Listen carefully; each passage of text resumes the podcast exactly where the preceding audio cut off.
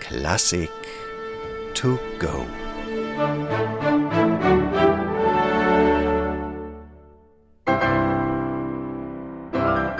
Ich möchte Sie fragen, ob Sie nicht Lust hätten, mir eine Anzahl, sagen wir zwei Hefte böhmische und mährische Tänze für Klavier zu vier Händen in der Art wie die ungarischen von Brahms zu schreiben. Und zwar von Verwendung ihnen passend dünkender Originalmelodien, durchflossen von ihrer eigenen Erfindung und damit verknüpft schreibt der Musikverleger Fritz Simrock im März 1878 in einem Brief an den 36-jährigen Anton Dvorak, dessen Namen man außerhalb seiner Heimat noch kaum kennt. Entsprechend groß ist die Freude des Tschechen über einen solchen Auftrag. Hieße das doch, dass er zum ersten Mal vielleicht richtig Geld verdienen könnte mit seinen Kompositionen. Voller Tatendrang stürzt er sich sofort ins Werk.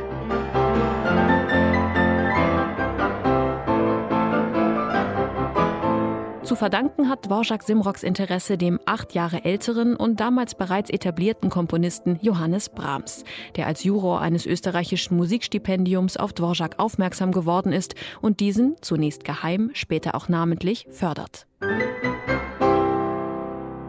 Ein Glücksfall für den Mann aus Böhmen, dessen Herz vor allem für die volkstümliche Musik seiner Heimat schlägt. Und nicht nur sein Herz, sondern bald auch die Herzen vieler musikbegeisterter Menschen im In- und Ausland. Dvoraks slawische Tänze treffen den Zeitgeist. Die Noten für Klavier zu vier Händen sind binnen kürzester Zeit vergriffen. Und so lässt Dvorak sich nicht zweimal bitten, als Simrock auch noch nach einer Orchesterfassung seiner slawischen Tänze verlangt.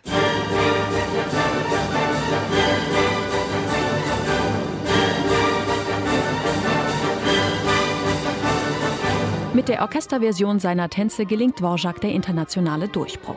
Das Interesse an ihm und seiner Musik verbreitet sich wie ein Lauffeuer. Schon bald ist der Name Dvorak in aller Munde. Dabei gilt er zunächst vor allem als begnadeter Sammler böhmischer Folklore, was sein wahres Talent aber verkennt. Denn anders als etwa ein Brahms in seinen ungarischen Tänzen greift Dvorak nicht auf Originalmelodien zurück, sondern lässt dies nur so erscheinen. Tatsächlich studiert Dvorak die Musik seiner Heimat so lange, bis er ihre Charakteristika so verinnerlicht hat, dass er imstande ist, ein musikalisches Ebenbild zu erschaffen.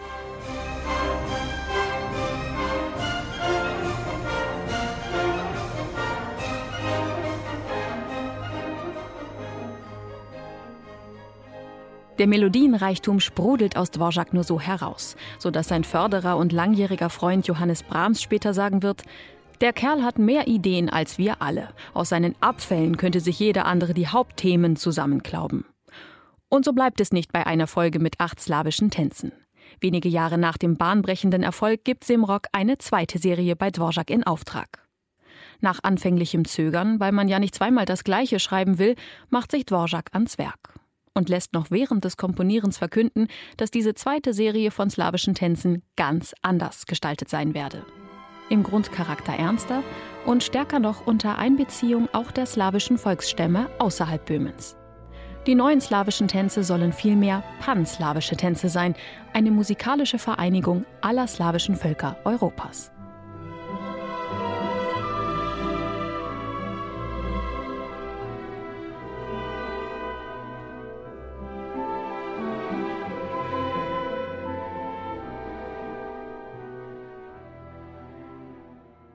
Die slawischen Tänze werden zum Wendepunkt in Dvoraks Leben.